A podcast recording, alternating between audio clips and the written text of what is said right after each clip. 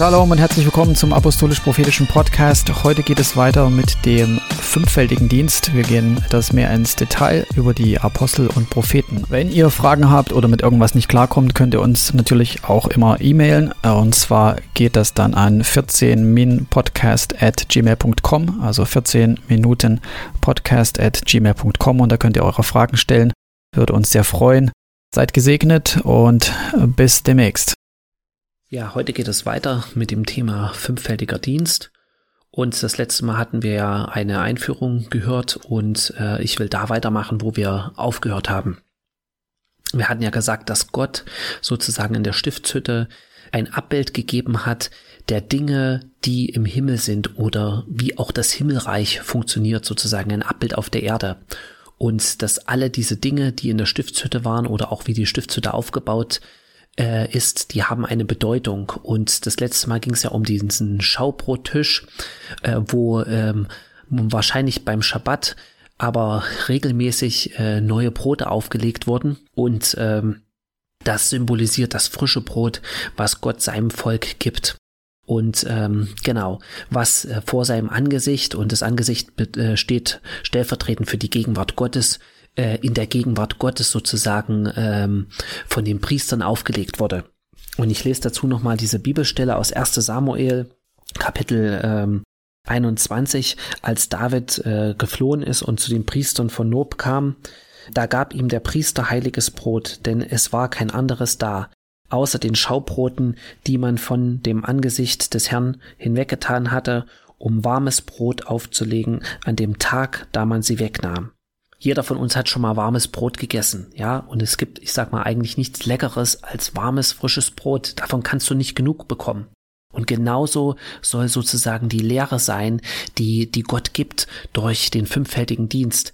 Ja, es soll sein wie, wie frisches Brot, ja, wo du nicht genug davon kriegen kannst. Ja, vielleicht geht's dir auch manchmal so oder ging's dir manchmal so, du bist zu einem Gottesdienst gegangen und und äh, die Predigt war total nichtssagend. Das heißt nicht, dass du, dass du mit einer kritischen Haltung irgendwie zum Gottesdienst gehen sollst oder wie soll ich sagen, das ist nicht damit gemeint, sondern es geht darum, wenn wirklich Offenbarung von Gott da ist und Gott zu dir spricht, dann, dann bewegt das was in dir, dann berührt dich das, dann verändert dich das, dann gibt dir das ja, dann gehst du gestärkt daraus hervor oder überführt oder ähm, ja, du bekommst völlig neue Ideen, ja, weil weil der der Heilige Geist hat immer äh, ein frisches Wort sozusagen für dich, für deine Lebenssituation, für dein Problem, worin du gerade steckst. Und ähm, genau deswegen brauchen wir diese Offenbarung sozusagen und diese dieser fünffältige Dienst die, es hat sozusagen jeder Dienst eine eigene Offenbarung, ich sag mal so, ein eigenes Brot, was das Volk Gottes braucht, weil, wie es auch so ist mit, ähm, sage ich mal, im Natürlichen, wenn du nichts isst, dann wirst du irgendwann schwach und du bist nicht mehr leistungsfähig und du wirst auch irgendwann krank. Also wer gar nichts isst oder zu wenig isst, der nimmt ab, ist mangelernährt und so weiter.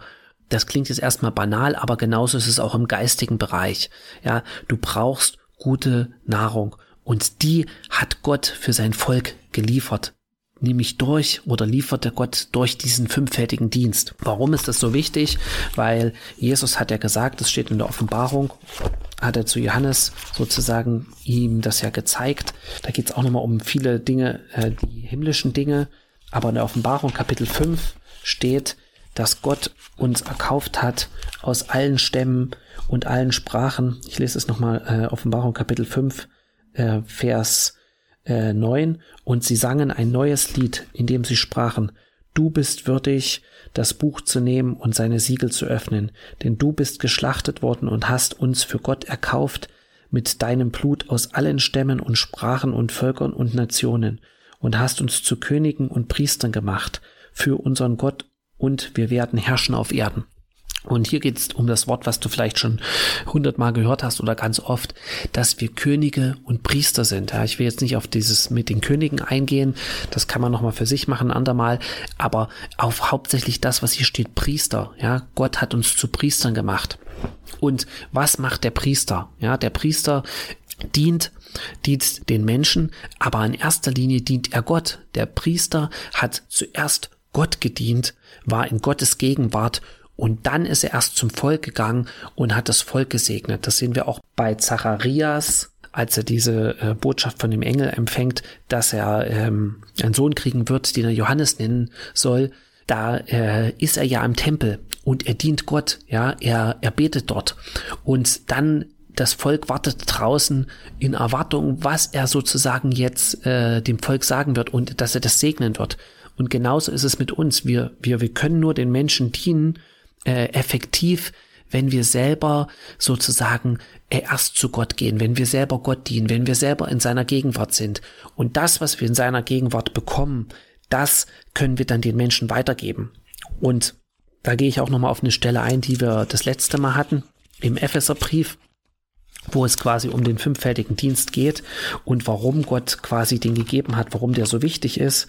Und das war in äh, Kapitel 4. Und er hat etliche als Apostel gegeben, etliche als Propheten, etliche als Evangelisten und äh, etliche als Hirten und Lehrer zur Zurüstung der Heiligen für das Werk des Dienstes. Genau. Das heißt, damit wir als Priester Gottes dienen können und sozusagen die Kraft Gottes und die Offenbarung Gottes und das, was Gott uns gibt, weitergeben können an die Menschen, sozusagen, brauchen wir diese fünf verschiedenen Dienste. Genau. Und damit will ich anfangen mit dem apostolischen und prophetischen Dienst, beziehungsweise ist das auch das Fundament. Das steht auch im Epheserbrief Kapitel 2, ähm, Vers 19, so seid ihr nun nicht mehr Fremdlinge und Gäste ohne Bürgerrecht, sondern Mitbürger der Heiligen und Gottes Hausgenossen, auferbaut auf der Grundlage der Apostel und Propheten, während Jesus Christus selbst der Eckstein ist, in dem der ganze Bau zusammengefügt wächst zu einem heiligen Tempel im, im Herrn. Genau. Manche Leute denken, dass damit gemeint ist die Apostel und Propheten, also die Propheten im Alten Testament und ähm, die äh, zwölf Apostel und natürlich der Apostel Paulus. Genau, und Matthias, der ja äh, Judas äh, dann ersetzt hat. So, es gibt Gemeinden oder äh, auch eine Lehre, wo ähm, Christen glauben, dass es heute keine Apostel mehr gibt, sozusagen. Also dass mit, mit der Bibel sozusagen die, die Offenbarung aufgehört hat und alles, was an Offenbarung ist, ist abschließend in der Bibel drinne und heute gibt es, gibt es das nicht mehr, auch diese Dienste nicht mehr. Ähm, und und das, das ist falsch. Ja, es gab nicht nur sozusagen äh, Paulus und die, die zwölf Apostel. Es gab mehrere. Sonst hätte er das auch hier nicht hingeschrieben. Ja, sonst würde er hier auch stehen, sozusagen, dass ähm, das, das würde sonst hier nicht so stehen über die Gemeinde.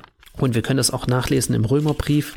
Da ähm, bittet äh, Paulus, grüßt Andronikus und Junias, meine Verwandten und Mitgefangenen, die unter den Aposteln angesehen und vor mir in Christus gewesen sind.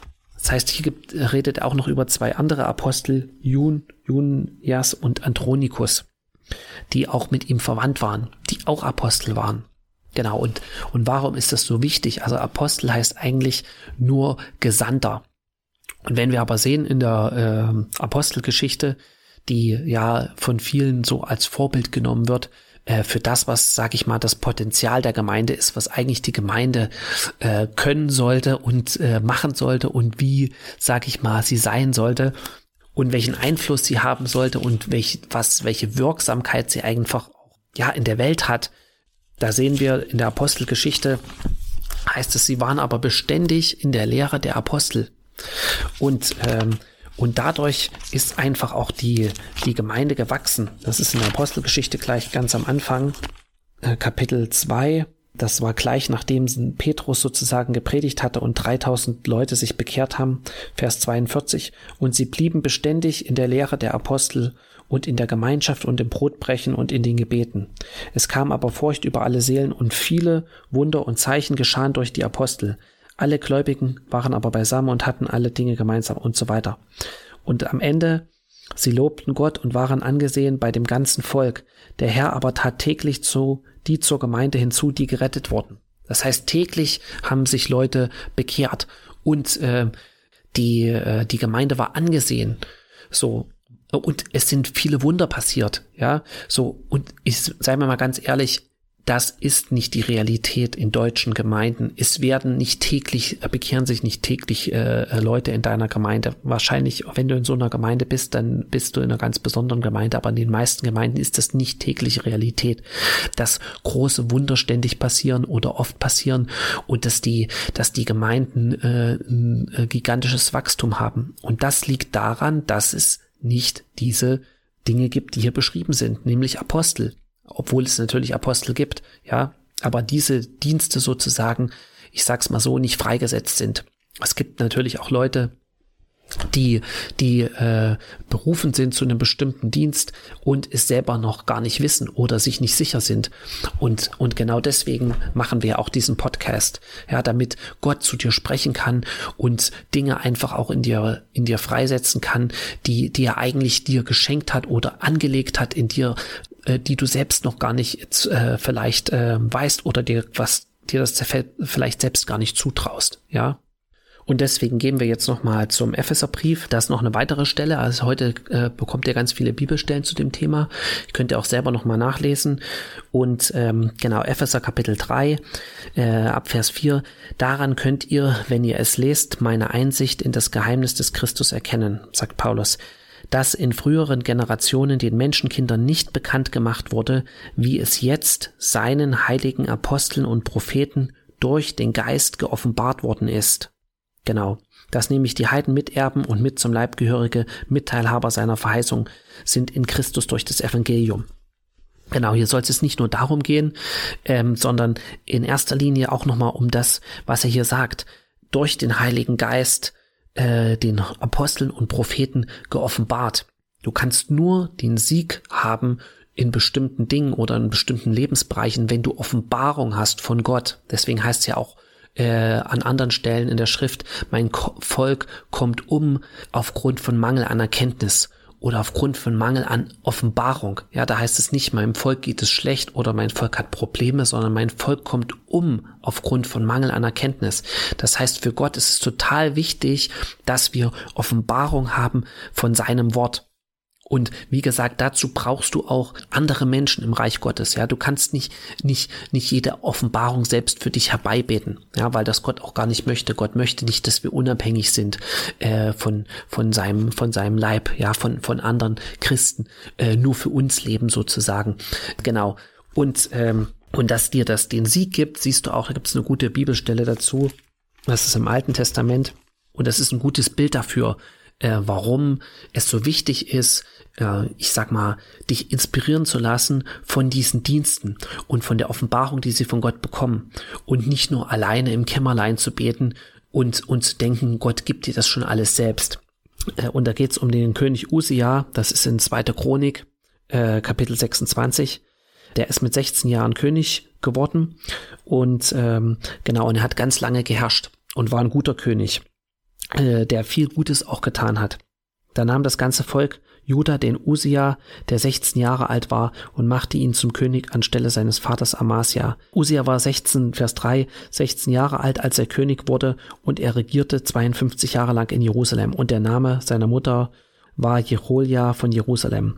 Und der tat, was recht war, das ist der entscheidende Satz, der tat, was recht war in den Augen des Herrn, ganz wie es sein Vater Amasia getan hatte. Und jetzt kommt's, und er suchte Gott, solange Sacharja lebte, der Einsicht hatte in die Offenbarung Gottes. Und solange er den Herrn suchte, ließ Gott es ihm gelingen. Es würde ja auch reichen, wenn hier steht, er suchte Gott und deswegen gab Gott äh, ihm den Sieg. Aber hier steht, es war noch ein anderer Mann da, der Einsicht hatte in Gottes Offenbarung und der ihn gelehrt hat wahrscheinlich, der ihm gezeigt hat, der ihn, mit ihm geredet hat, der ihm das Wort Gottes ausgelegt hat, der ihm vielleicht auch Träume ausgelegt hat, der ihm ähm, ja einfach Offenbarung gegeben hat. Und genau deswegen brauchen wir diese Dienste und auch besonders die diese Offenbarung, die der apostolische und prophetische Dienst äh, von Gott bekommen hat, nämlich um der Gemeinde den Sieg zu geben, damit wir Priester sind, die sozusagen Gott kennen, von Gott empfangen können und dann den Menschen dienen können, sie segnen können und damit wir Könige sind, die, die herrschen können. Ja, nicht Menschen, die nicht äh, von Umständen ständig beherrscht zu sein, äh, sondern damit wir der Welt zeigen können, dass Jesus auferstanden ist von den Toten, dass Jesus lebt und dass, dass Menschen dadurch sich auch entscheiden, zu ihm zu kommen. Und in diesem Sinne wünsche ich euch ein schönes Wochenende. Äh, Shabbat Shalom. Amen.